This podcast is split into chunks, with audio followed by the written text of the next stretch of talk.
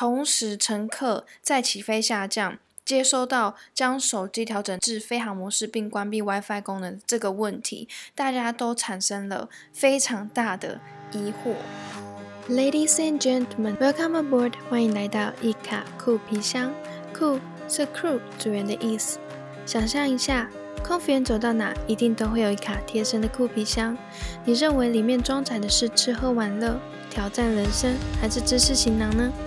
这个音频节目将会分享与空服员职涯相关的内容，以及面试相关经验，并且会实际分享一些个人成长相关的方法供你参考。除此之外，我也会邀请各地不同的空服员分享他们的经验谈，对学姐学面制的看法，以及如何在职场上建立良好的心态。如果喜欢这个节目，也请你在你到过的平台帮我分享，并留下你的反馈。准备好了吗？现在，请您将你的电子类产品调整为静音模式，这样才不会漏听接下来的内容。Now, please turn off the other electronic devices and enjoy the flight.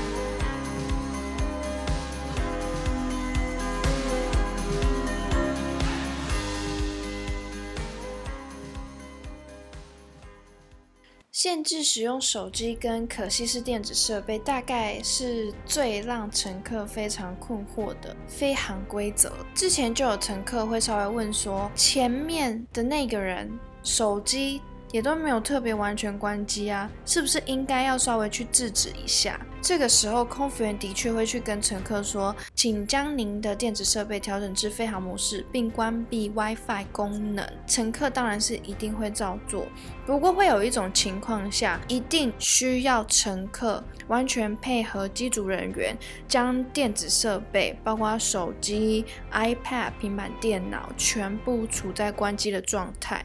那个时候，空服员会接到机长的通知，是现在到达一定高度，但是能能见度非常的低，所以需要所有的乘客配合关掉手机，以防止机舱内的机长在操作各项设备的时候受到任何电器的干扰。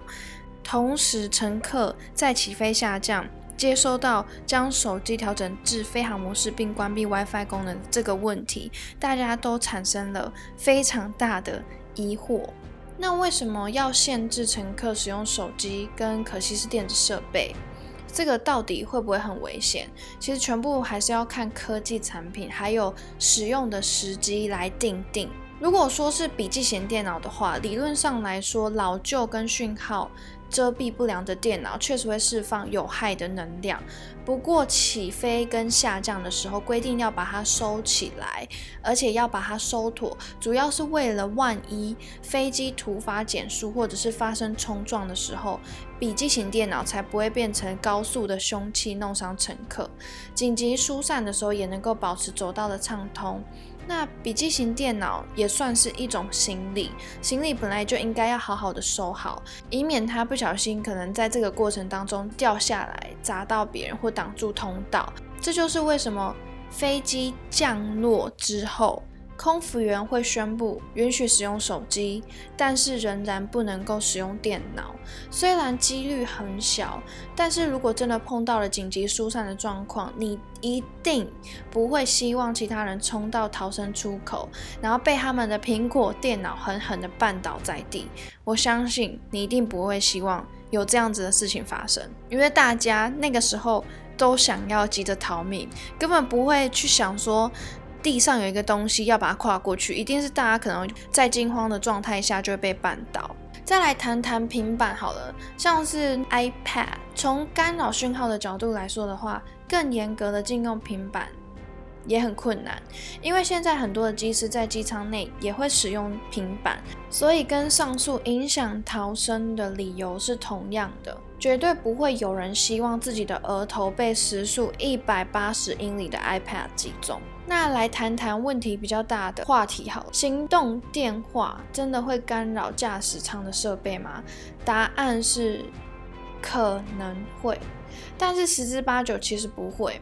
之前有跟其他的机师谈论过这个问题，飞机的电子设备都是经过特殊的设计。能够阻绝干扰，这应该就能够降低不良干扰的影响。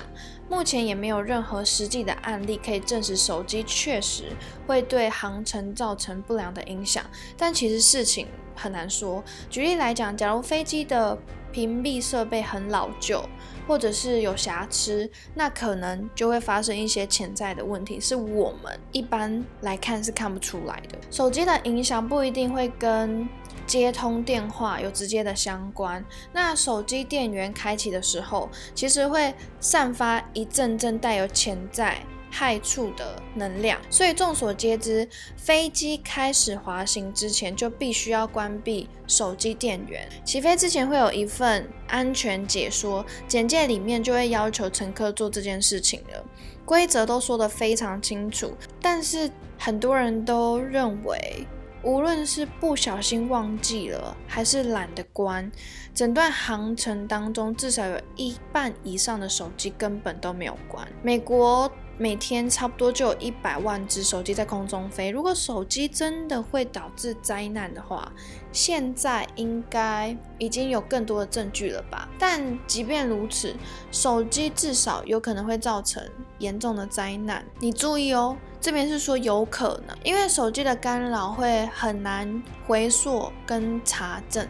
两千年的时候，瑞士航空一架区域空机在瑞士坠毁，原因没有特别的说明清楚，但有人归咎于一只手机。他们声称手机干扰了飞机的自动驾驶，让系统接收到错误的讯号。